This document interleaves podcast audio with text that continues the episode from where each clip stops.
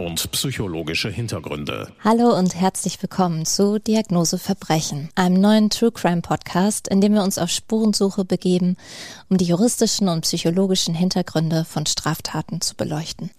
Ich bin Carola Klaus und möchte in diesem Podcast mehr über Verbrechen erfahren und mich über bekannte Fälle austauschen. Allerdings bin ich nicht nur True Crime Fan, sondern auch klinische Psychologin und Psychotherapeutin. Ein wichtiger Teil meiner Arbeit ist die Anamnese und Diagnostik, also wichtige Informationen über Lebensgeschichte, Behandlungsanlass, Symptome, aber auch Ressourcen eines Menschen, mit dem ich therapeutisch zusammenarbeite, zu erheben und einzuordnen.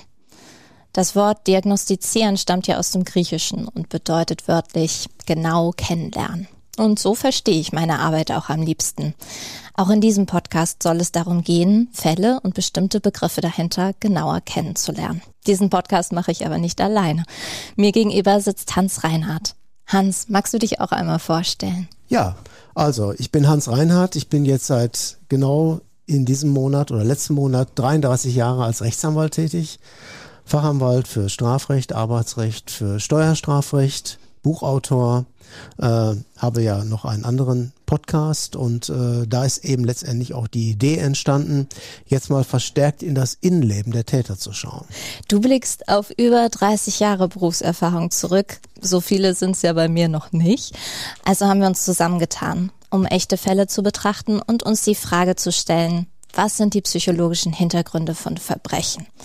Was können wir daraus über die menschliche Natur lernen? Dafür erzählen wir zuerst einen Fall nach, betrachten gemeinsam die wichtigsten Fakten und ordnen psychologische Begriffe ein. Ein kleiner Hinweis. Falls ihr Triggerwarnungen nutzen möchtet, schaut bitte in die Folgenbeschreibung, bevor ihr weiterhört. Wir sprechen heute in unserer ersten Folge über ein Verbrechen, das im Dezember 2020 als Mord ohne Leiche in der deutschen Presse Schlagzeilen machte. Mir ist der Fall erstmals durch die TV-Doku mehr als ein Mord begegnet. Es handelt sich um den Fall von Anna S. Hans, wie bist du mit dem Fall in Kontakt gekommen? Ich kann mich noch genau daran erinnern, das war im November 2019. Da saß eine weinende junge Frau zusammen mit ihrem Vater vor mir und erzählte mir, dass ihre Zwillingsschwester verschwunden sei. Ähm, sie persönlich geht von einem Mord aus ähm, die Polizei würde absolut nachlässig ermitteln und man müsste jetzt mal wirklich dahinter schauen, was ist da los und ich sollte mich zum Verfahren bestellen, Akteneinsicht nehmen und das Verfahren irgendwie vorantreiben. Äh, sie selber hätte zusammen mit ihrem Mann schon Recherchearbeiten durchgeführt und hätte ganz klar festgestellt, da würde einiges nicht stimmen. Da würde es um eine Brandstiftung gehen, die mhm. der ehemalige Lebensgefährte ihr in die Schuhe schieben würde. Das Ganze hätte auch grausame Vorgeschichten gehabt, wie sie jetzt erst rausbekommen hätte. Dazu kommen wir später ja noch. Das heißt, die Zwillingsschwester deiner Mandantin oder zukünftigen Mandantin, das war die Anna S. Was genau ist mit Anna passiert? Ja, müssen wir zurückblicken in das Jahr 2019 auf den genau 23. Juni.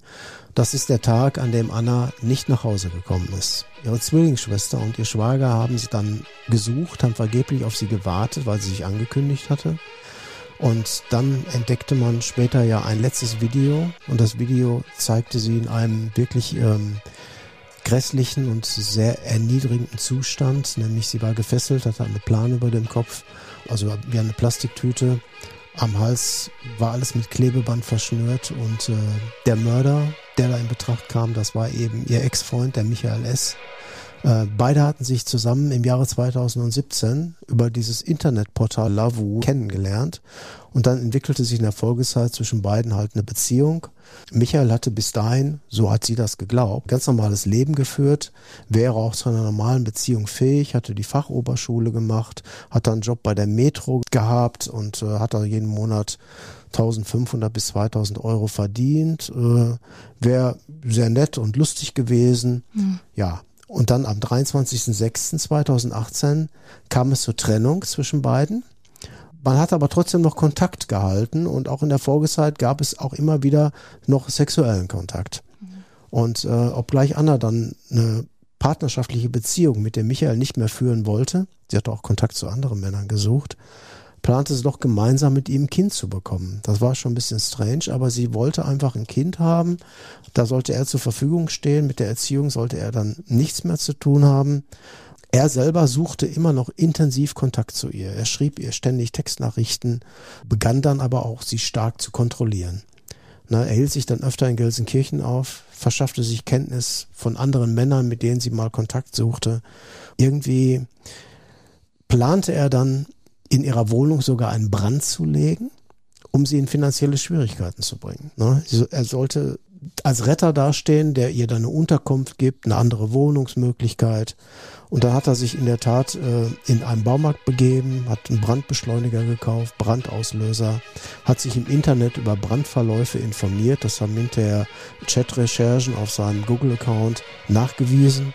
Und ähm, nachdem Anna dann Fenster und Türen in ihrer Wohnung aufgrund des Brandes geschlossen hatte und die Wohnung verlassen hatte, verschaffte er sich dann mit einem Nachschlüssel offensichtlich Zutritt zu ihrer Wohnung, legte dort noch zwei Brandherde, ein mittels Verwendung eines Grillanzünderwürfels auf dem Bett. Da hat er sich dabei auch erkundigt, ob so ein Bett abbrennen kann und durch die, durch den Fußboden hindurch mhm. brennen kann, dass quasi der Fußboden wegschmilzt und all solche Dinge hat er dabei berücksichtigt. Dabei entstand ganz erheblicher Sachschaden durch die Russeinwirkung und durch das Feuer. Die ganze Wohnung war komplett renovierungsbedürftig. Und dann ging er her und verfasste anonyme Briefe. Anonyme Briefe an die Familie von der Anna und auch an die Polizei. Und darin stand dann, dass sie selber in den Brand gelegt habe, weil sie Geld von der Versicherung kassieren wollte. Sie wäre ja abgebrannt, sie müsse unbedingt Geld haben und da sei sie auf die Idee gekommen. Das ähm, war schon auch ein sehr unerhörter Vorgang, der hinterher auch mit ein Teil der Anklage war. Er ist ja dann später auch wegen Brandstiftung angeklagt worden und wegen falscher Verdächtigung, weil er sie ja eben dieser Straftat zu Unrecht bezichtigt hatte. Dann ging es aber auch weiter, weil er verpasste sich immer wieder neue Legenden.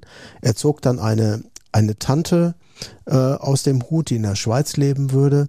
Die hätte eine hohe Erbschaft und er wäre der einzige Erbe. War alles frei erfunden. Dann hat er sich als Rechtsanwalt ausgegeben, also er hat die Identität von einem richtigen Anwalt in der Schweiz gestohlen, hat also mit einem gefakten E-Mail-Account dann E-Mails geschrieben, ähm, versprach ihr dann die Hoffnung, wir werden ja bald reich, wir kriegen das Riesenhaus, dann kaufe ich dir auch einen Porsche. Das alles war für Anna ganz schön, das war ganz reizvoll. Dann ging es aber weiter, dann erfand er, dass äh, Mutter und ähm, Vater von ihm gestorben sei. Plötzlich, einige Tage später, sah aber Anna die Person auf der Straße und da wurde sie stutzig, sagte, irgendwas stimmt da nicht. Ich glaube, der belügt mich die ganze Zeit. Irgendwie muss ich der Sache mal so ein bisschen auf den Grund gehen. Und dann kam man noch damit an, ja, ich bin ja eigentlich auch psychisch krank im Moment, ich hab, bin suizidgefährdet, ich muss eingewiesen werden, auch alles frei erfunden. Dann fehlten Anna 100 Euro in ihrem Portemonnaie und sie dachte, hm, die einzige Person, die da Zugriff drauf hatte, war er. Da erstatte ich jetzt auch eine Strafanzeige gegen ihn. Ich bin es leid. Und da erkannte Michael nun, die Trennung war endgültig. Und wenn Michael mit einer endgültigen Trennung konfrontiert wird, dann kommt es bei ihm zu grenzenloser Wut, zu Hass und da muss er sich rächen. Und im weiteren Verlauf gelang es dann Michael noch, Anna zu einem persönlichen Treffen zu bewegen und das war eben der 23.06.2019.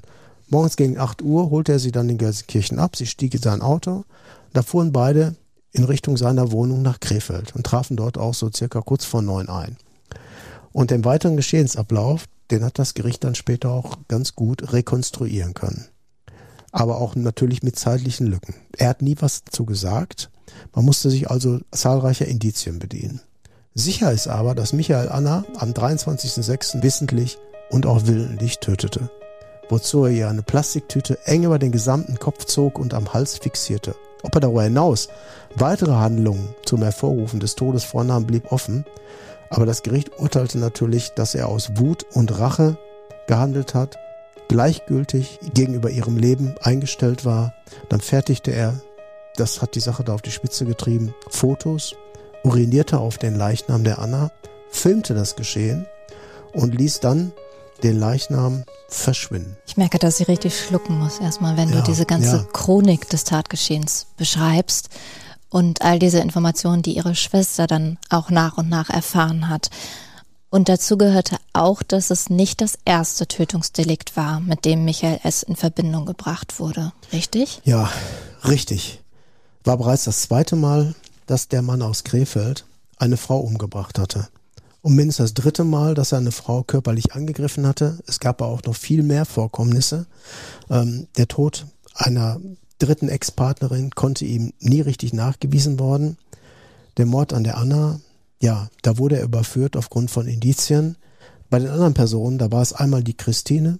Für die Christine ist er auch verurteilt worden. Das mhm. war im Jahre 1999 durch das Landgericht Duisburg zu einer elfjährigen Freiheitsstrafe, die er auch vollständig verbüßt hatte. Man hat sich hinterher mal gefragt, die Strafe war sehr milde ausgefallen angesichts des damaligen Tatgeschehens. Es ging um über 120 Stichverletzungen und einen Herzstich zum Schluss.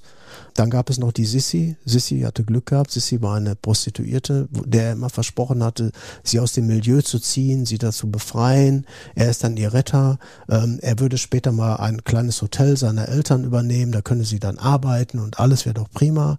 Und ähm, ja, als Sissi dann auch gemerkt hatte, der lügt mich ja nur an, irgendwie ist die Fassade zusammengebrochen. Ja, da fesselte er sie, schlug sie, begann sie zu würgen und sie musste regelrecht um ihr Leben betteln. Das hatte aber Erfolg, sie konnte fliehen. Und sie konnte ihn dann anzeigen. Der Prozess, das ist auch wieder eine Justizpanne sondergleichen, fand dann statt zunächst beim Amtsgericht. Da gab es eine zweieinhalbjährige Freiheitsstrafe. Er wurde nicht in Haft genommen, trotz dieser Vorstrafe, ja, die unmittelbar davor verbüßt war. Und das Berufungsverfahren zog sich vier, fünf Jahre hin.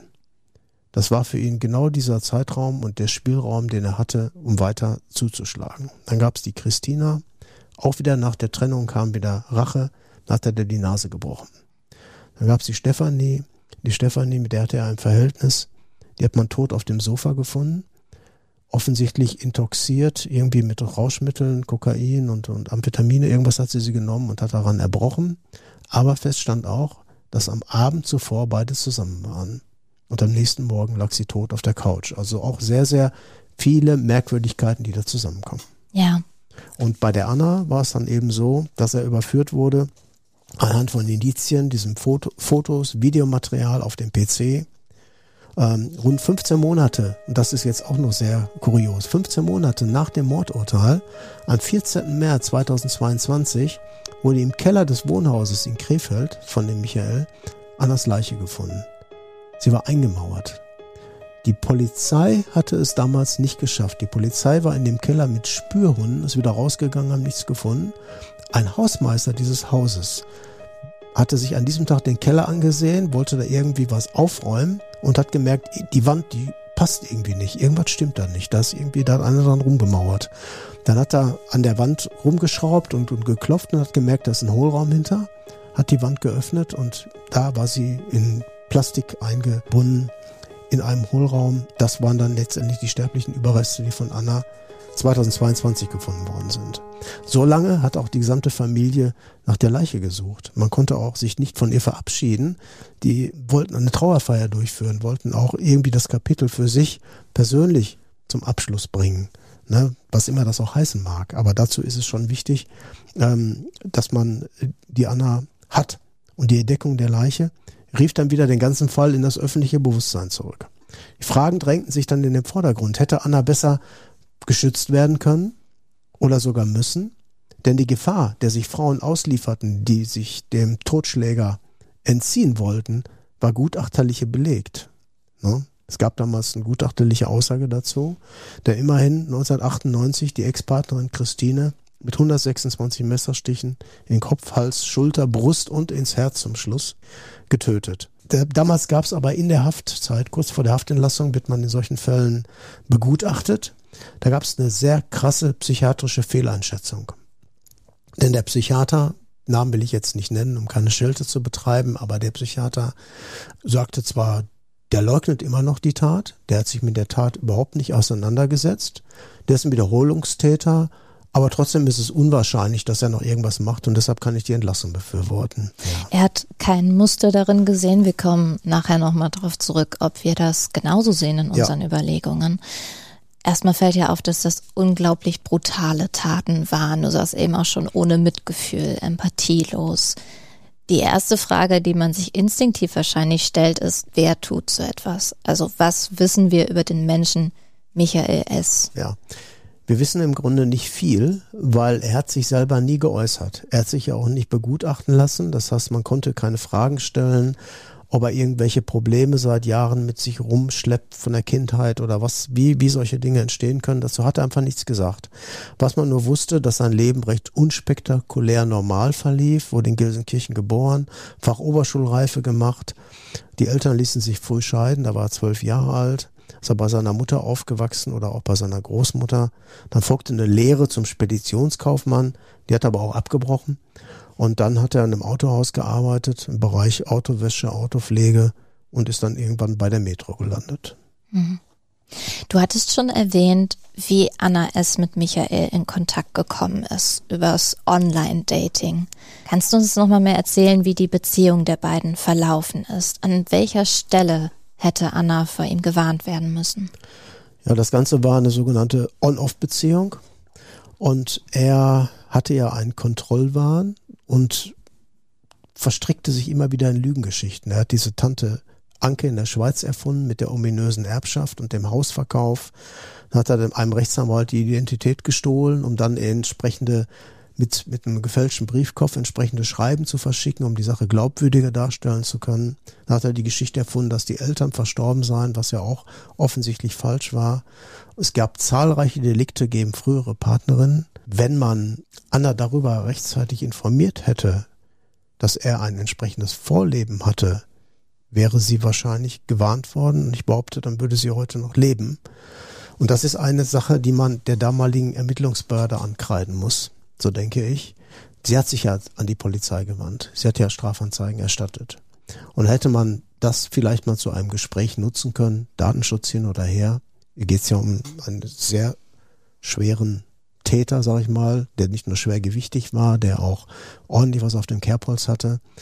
Das hätte man ihr sagen müssen, insbesondere auch als diese Sache mit der Brandstiftung aufkam. Ja. ja, das hätte man zum Anlass nehmen können. Diese, diese, diese falsche Verdächtigung der Brandstiftung hätte man ordentlich aufklären und ermitteln müssen. Dann hätte man sehr schnell rausbekommen, dass sie es nicht war, dass nur er als Täter dafür in Betracht kam und dann wäre alles andere rausgekommen. Hat man aber nicht gemacht.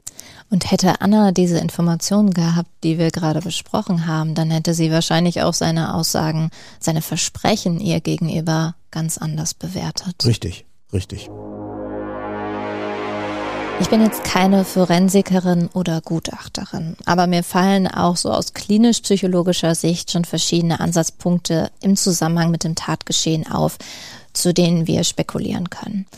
Wenn wir jetzt einen Schritt zurücktreten und vor den Taten selbst die Biografie von Michael S. betrachten, was fällt da auf? Also wir sehen einen Mann, dessen Beziehung zu seinen Eltern zwar nicht gewaltsam war, soweit wir wissen, aber wahrscheinlich wenig erfüllend. Der Kontakt zum Vater ist ja schon in der Kindheit, wenige Jahre nach der Scheidung der Eltern abgebrochen. Die Mutter wird von Außenstehenden als kontrollierend beschrieben. Aber für die Entwicklung ist doch nicht nur die Familie wichtig, oder? Mhm. Auch beruflich ist Michael S. lange nirgends richtig angekommen. Er hat ja erst in Haft seine erste Berufsausbildung abgeschlossen. Vorher finden wir bei ihm nur Ausbildungen, die er abgebrochen hatte. Gelegenheitsjobs, wo man bei seinen Leistungen wohl nicht zufrieden war. Und dann inszeniert er sich im Kontrast dazu. Nun, laut Zeuginnen-Aussagen gerade gegenüber weiblichen Personen, gerade gegenüber sexuellen oder romantischen Partnerinnen, als finanziell erfolgreichen, weltgewandten Menschen, als ein Mann, der viel zu bieten hat. Und mindestens zwei seiner Opfer, das hattest du uns erzählt, Anna und Sissy, hat er ganz konkret Form materieller Zuwendung versprochen, ne? dass er ihnen was gibt, was anbietet für die ja, Beziehung. Ja.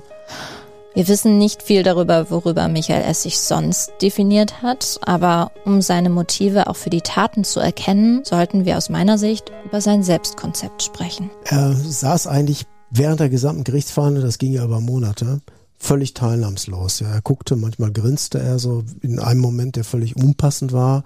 Man konnte ihm aber so Emotionen regelrecht kaum entlocken.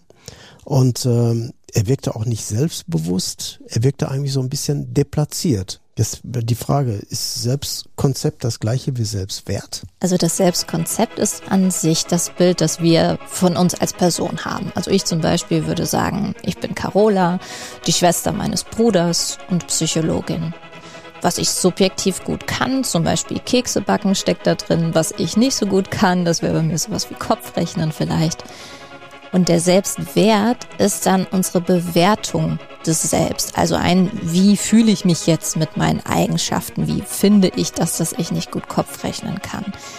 Wertvoll oder weniger wertvoll? Und uns Menschen ist dann in der Regel gemeinsam, dass wir versuchen, diesen Selbstwert zu schützen. Besonders dann, wenn er eben von außen bedroht wird. Ja, wenn jetzt aber der Michael ja zahlreiche gefälschte oder gefakte Eigenschaften mit sich rumträgt, aber eigentlich innerlich, naja, schon fast am Verwesen ist. Ähm, was bedeutet das für Michael und seine Taten? Aus meiner Sicht lässt das vor allem auf ein Selbstkonzept schließen, das instabil war, das durch Ablehnungserfahrungen gerade in romantischen oder sexuellen Beziehungen massiv bedroht wurde. Und damit kann man jetzt, wenn natürlich auch dysfunktional, zum Beispiel umgehen, indem man negative Eindrücke externalisiert. Also das heißt immer das Außen verantwortlich dafür zu machen, wie es mir geht und andere Menschen abwertet, von denen man sich bedroht fühlt. Mhm. Also bei mir wäre das jetzt sowas, ich bin gar nicht so schlecht im Kopfrechnen. Meine Lehrerin, die hat mich schlecht bewertet, weil sie mich im Grunde von Anfang an nicht leiden konnte. Das ist auch eine typische Ausrede aus der Schule damals. das kennt man von sich selbst. Ne? Also ja, genau. dieser Abwehrmechanismus an sich ist ja keine Pathologie, aber bei Michael S hat es natürlich extreme Ausmaße angenommen. Ja, ich sag mal, sowas passiert möglicherweise auch öfter vor Gericht. Manchmal ist das Taktik. Mhm. Einfach weil man bei einem Richter vielleicht gut dastehen möchte. Man möchte ja. glänzen, guten Auftritt hinlegen.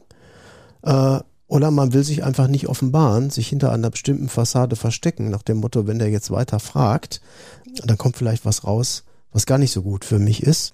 Und um so das ganze Thema Selbstkonzept für diesen Fall nochmal plakativ irgendwie auszudrücken, der Michael S. wollte möglicherweise nicht auf sich sitzen lassen, dass er jetzt jemand ist, der von einer Frau abgewiesen würde. Und dann hat er reagiert mit diesem Kontrollverhalten, Abwertung und Gewalt. Und zu so einer Gewalt sind wir besonders auch dann fähig, wenn wir das Gegenüber ein Stück weit entmenschlichen, abwerten. Und daraus ergibt sich dieses destruktive Muster, das ja bei mindestens den vier Frauen, von denen wir wissen, so abgelaufen zu sein scheint. Ja, das, sein Muster war ja immer, er war einmal der Prahlhans, der was darstellen wollte. Dann kam man ihm auf die Schliche. Dann erfolgte natürlich eine Trennung, weil man feststellte, man ist nur belogen worden. Ähm, das löst aber eben das verletzte Selbstwertgefühl aus und dann kommt sein Racheplan. Ich kann mich da entsinnen an den Fall, für den er zunächst für die elf Jahre verurteilt wurde, mit der Christine. Zunächst hat er ihr äh, versucht, mit dem Auto Gewalt anzutun, indem er die Bremsflüssigkeit in ihrem Auto gegen Wasser austauschte. Sie fuhr dann im Auto, merkte, irgendwas stimmt nicht, konnte dann aber noch rechtzeitig anhalten.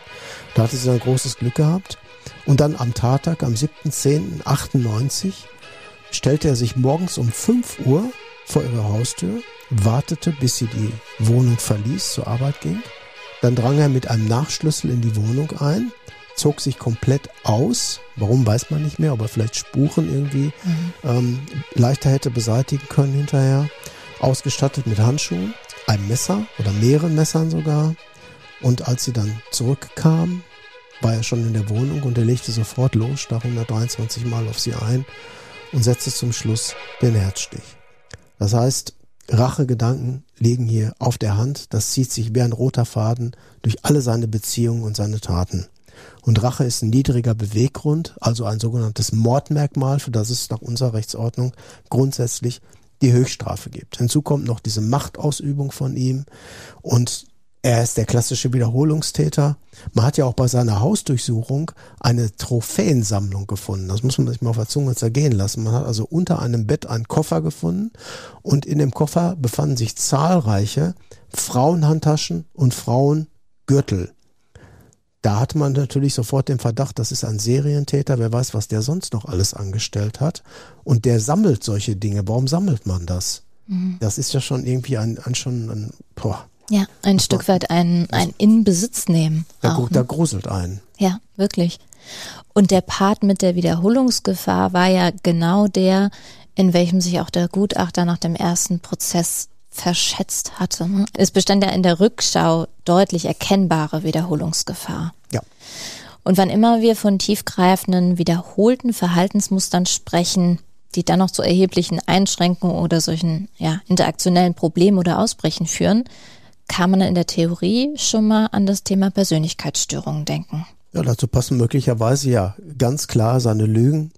Er gab sich im Kontakt mit Anna als andere Person aus, die Tante, der Rettungsdienstmitarbeiter, log über seine finanzielle Lage, seine psychische Gesundheit, Elterntod, er suizidgefährdet und was noch alles. Genau. Zusätzlich finde ich, liefert dieses Verhalten aber auch Hinweise darauf, dass der Michael S. ein Verständnis dafür hat, was andere von ihm erwarten oder brauchen könnten und sich bemühte, mit allen Mitteln dem zu begegnen, dass er sich darüber ja auch das Vertrauen erarbeitet hat von Sissy, von Anna und den anderen Frauen und dann Kontrolle ausüben konnte. In der TV-Doku ist mir noch aufgefallen, dass Annas Schwager, der da zu Wort kommt, ein Geltungsdrang beschreibt, dass das so der erste Wesenszug war, der ihm am Michael S. aufgefallen ist. Also, dass er sich unbedingt gut darstellen und ständig im Mittelpunkt stehen wollte. Ja, er hat auch in Diskussionen oder wenn sich die Familie irgendwo getroffen hat, immer lautstark die Gesprächsführung übernommen. Er wollte erst gar keinen anderen große Wort kommen lassen, hat sich immer in den Mittelpunkt gespielt. Das gelang ihm ja auch, bis irgendwann die Fassade bröckelte. Ja. ja. Persönlichkeitsstörungen spielen vor Gericht oft eine ziemlich große Rolle. Das kommt also häufiger vor, als man meint. Ne? Es gibt die, die klassischen Psychosen, Schizophrenie. Ähm, es gibt aber auch diese Persönlichkeitsstörungen wie Narzissmus, narzisstische Persönlichkeitsstörungen. Entscheidend ist immer der schwere Grad. Ne? Narzissten sind viele Personen. Jeder Rockstar ist ein Narzisst, sonst kann er auf der Bühne gar nicht stehen und das nicht bringen, die Show und so. Aber er hat natürlich nicht den schwere Grad, dass dadurch seine Persönlichkeit gestört ist. Für das Verständnis von Persönlichkeitsstörung ist wichtig, dass diese kategoriale Einordnung, also gestört versus nicht gestört, der Komplexität unserer Psyche oft nicht gerecht wird.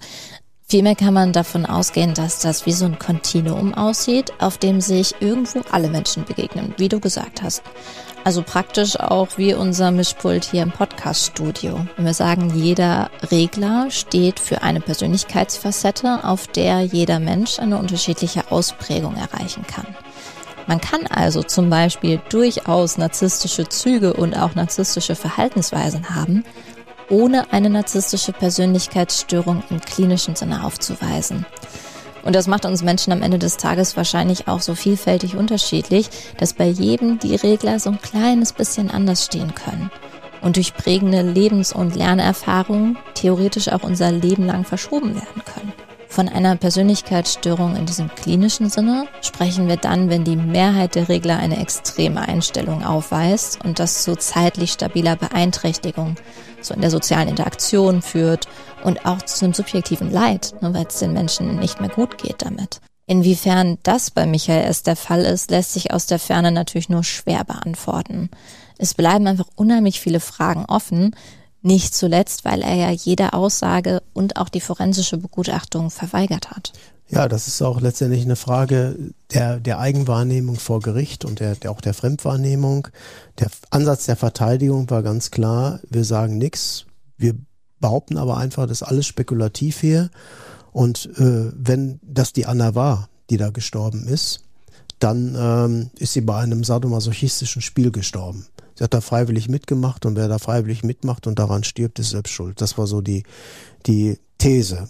Ähm, da musste man schon schwer schlucken, weil das konnte man aufgrund der gesamten Aktenlage und der gesamten Erkenntnisse, die man von Anna gewonnen hatte, an keinster Stelle finden. Es wirkte also schon echt wie ausgedacht. Äh, und dann kam das totale Schweigen von Michael S. dazu. Und deshalb hatte man vor Gericht eben keine echten Beweise. Man hatte ja auch die Leiche nicht. Ja. Man die Leiche hat, ist natürlich ein großes Beweismittel. Die Leiche kann auf Spuren untersucht werden, auf DNA-Spuren, Fingerabdrücke, Schweiß und alle möglichen Dinge. Und dann ist das oft ein ganz treffsicherer Nachweis. Man hat hier nur Indizien. Aber die Indizien, die hatten es hier in sich und die Gesamtschau gab ein lückenloses Bild. Da gab es den Google-Account und die Google-Account-Auswertung sprach ja eine deutliche Sprache. Da suchte er nach den Auswirkungen von Leichengeruch was Brandgefahren in einer Wohnung auslösen können, wie Sofas brennen. Dann gab es den Mentrailer-Hund. Man hatte Mentrailer-Hunde zum Einsatz gebracht. Die Mentrailer-Hunde liefen direkt zu einer Müllverbrennungsanlage in der Nähe von Krefeld. Das passte zu der Äußerung die er mal getätigt hat. Ich habe da eine Frau, die passt mir nicht mehr, die werde ich entsprechend entsorgen in der Müllverbrennungsanlage. So. Da hatte man schon gedacht, welche Frau meinte er, das war nicht ganz klar. Hat er möglicherweise die Anna in dieser Müllverbrennungsanlage ähm, entsorgt? Ist auch mhm. aus dem, schon, hartes schon, Wort, ja. Schon ein hartes Wort in diesem Zusammenhang. Mir fällt jetzt spontan nichts anderes ein, aber es ist, äh, es ist schon hart, bringt die Sache vielleicht auch auf den Punkt. Ja. Dann hat man die Videos auf seinem PC gefunden. Die Videos eben, die, die, eine tote Person mit einem, einer Tüte über dem Kopf. Und ähm, man hat eben anhand einer kleinen Tätowierung am Halsbereich diese Person als Anna zweifelsfrei identifizieren können. Da waren also Rechtsmediziner, die das ganz genau untersucht haben und die kamen zur hundertprozentigen Auffassung, das ist Anna. Dann gab es die Trophäensammlung, die man gefunden hat, die auch auf mögliche andere Taten deutete, ohne dass das greifbar war, aber es sprach schon eine deutliche Sprache und natürlich die Vortaten, die kriminellen Vortaten, auch was mit anderen Frauen geschehen war, mit denen er äh, in irgendeiner Form verkehrte. Lass uns im Anschluss an unsere Überlegung nochmal schauen, wie das Gericht jetzt damals entschieden hat. Nach der brutalen Tötung seiner Ex-Partnerin Christine G. wurde Michael zu elf Jahren Haft wegen Totschlags verurteilt. Und Sachverständige schätzten den Angeklagten so ein, das, also das kann man so zitieren, der Angeklagte stellte sich selbst als sozial völlig angepasst und erwünscht dar. Dabei treten Anklänge von Großmannssucht, deutlich zutage, sowie auch Lügen, um dem eigenen Wunschbild zu entsprechen.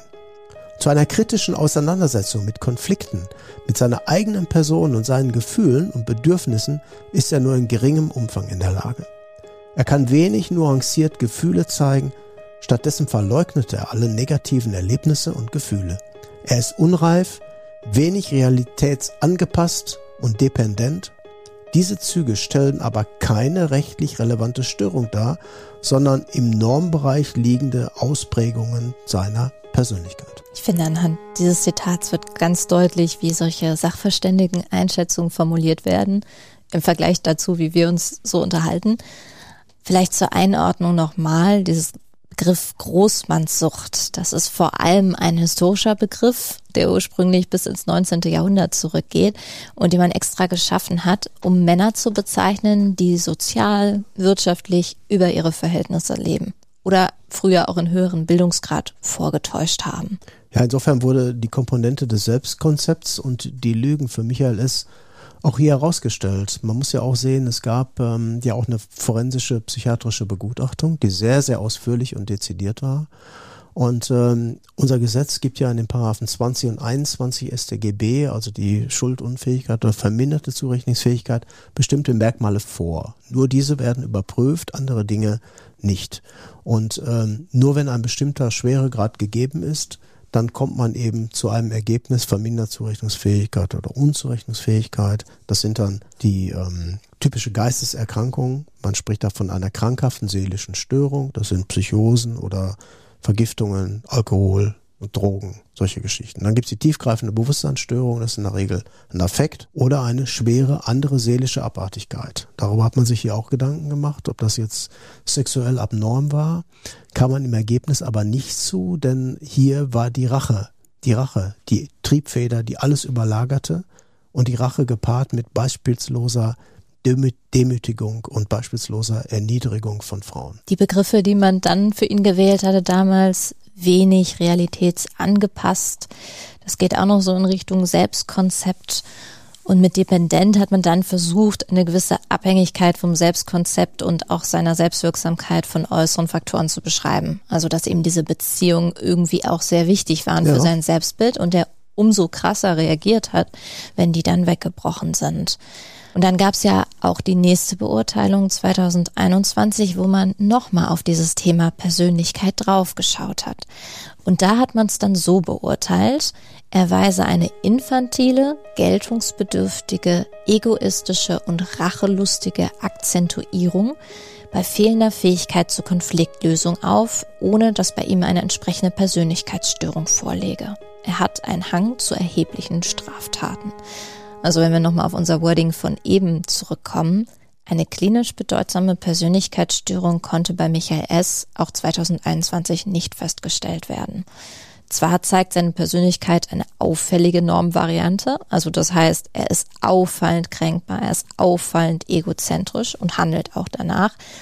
Das ist mit Akzentuierung gemeint. Also die Regler an seinem Mischpult sind sprichwörtlich auf eine Weise eingestellt, die sich von der vieler anderer Menschen im Durchschnitt unterscheidet, aber gleichzeitig nicht so unflexibel, dass da ein Krankheitswert dadurch erreicht wird. Ne? Dadurch genau. konnte er ja ein Stück weit eingehen auf die Interessen von anderen, auf die Bedürfnisse der Frauen. Und somit wurde er für voll schuldfähig befunden. Genau, die Begutachtung musste ja während der laufenden Hauptverhandlung durchgeführt werden, weil er ja selber sich äh, für eine Exploration nicht zur Verfügung stellte. Üblicherweise ja. ist das ja so, wenn jemand redet mit einem Sachverständigen oder einer Sachverständigen, dann geht die in das Gefängnis, spricht mit ihm, macht Tests und alle möglichen Dinge und kann dann schon mal ein schriftliches Vorgutachten erstellen, das dann eben in der Hauptverhandlung zur Diskussion gestellt wird. Ja? Und äh, hier war es eben so, das gab es vorher nicht. Das heißt, sie musste aufgrund der Hauptverhandlung mündlich ein Gutachten erstatten. Ähm, das hatte Frau Dr. Maren Losch erstattet und die hat das sehr, sehr ausführlich und sehr, sehr genau gemacht. Und äh, da schätze ich sie auch sehr, weil sie wirklich ein fachlich fundiertes Wissen hat und das sie eingebracht hat. Und sie kam mit wirklich nachvollziehbarer Begründung eben zum Ergebnis, er ist voll schuldfähig um ihn kurz zu skizzieren, der ist schlichtweg das absolute Böse. Aber das hat nichts mit Schuldunfähigkeit zu tun. Nichtsdestotrotz muss die Gesellschaft geschützt werden.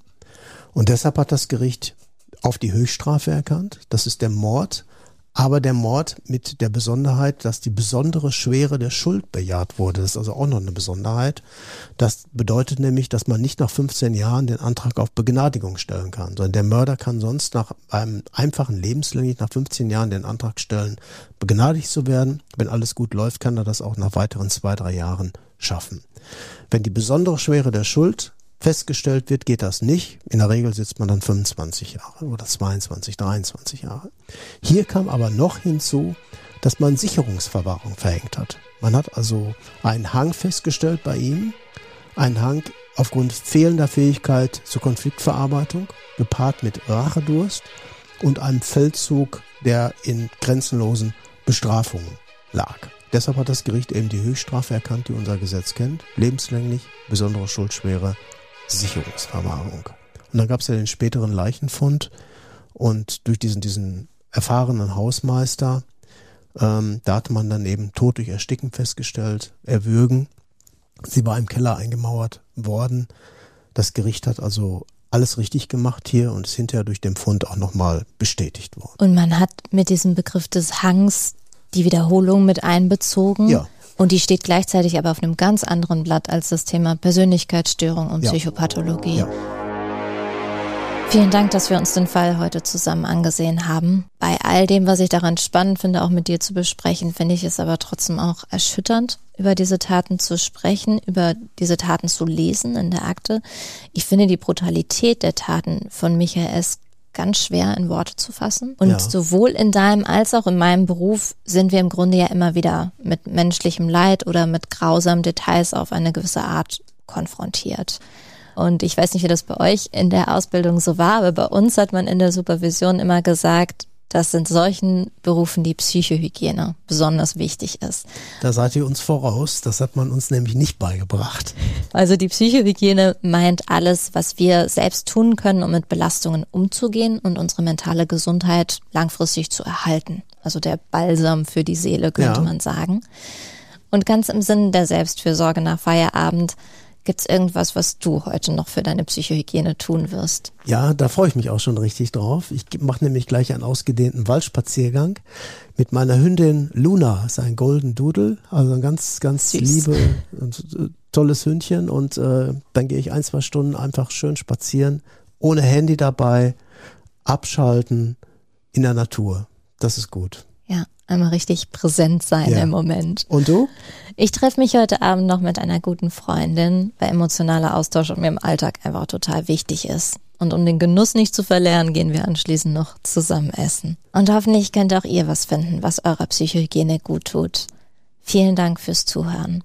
Wir freuen uns, wenn ihr für unsere nächste Folge wieder einschaltet. Die findet ihr demnächst auf der Streaming-Plattform, die ihr am liebsten nutzt. Wenn ihr keine Folge verpassen wollt, abonniert uns. Wenn euch der Podcast gefällt, dann empfehlt uns gerne weiter.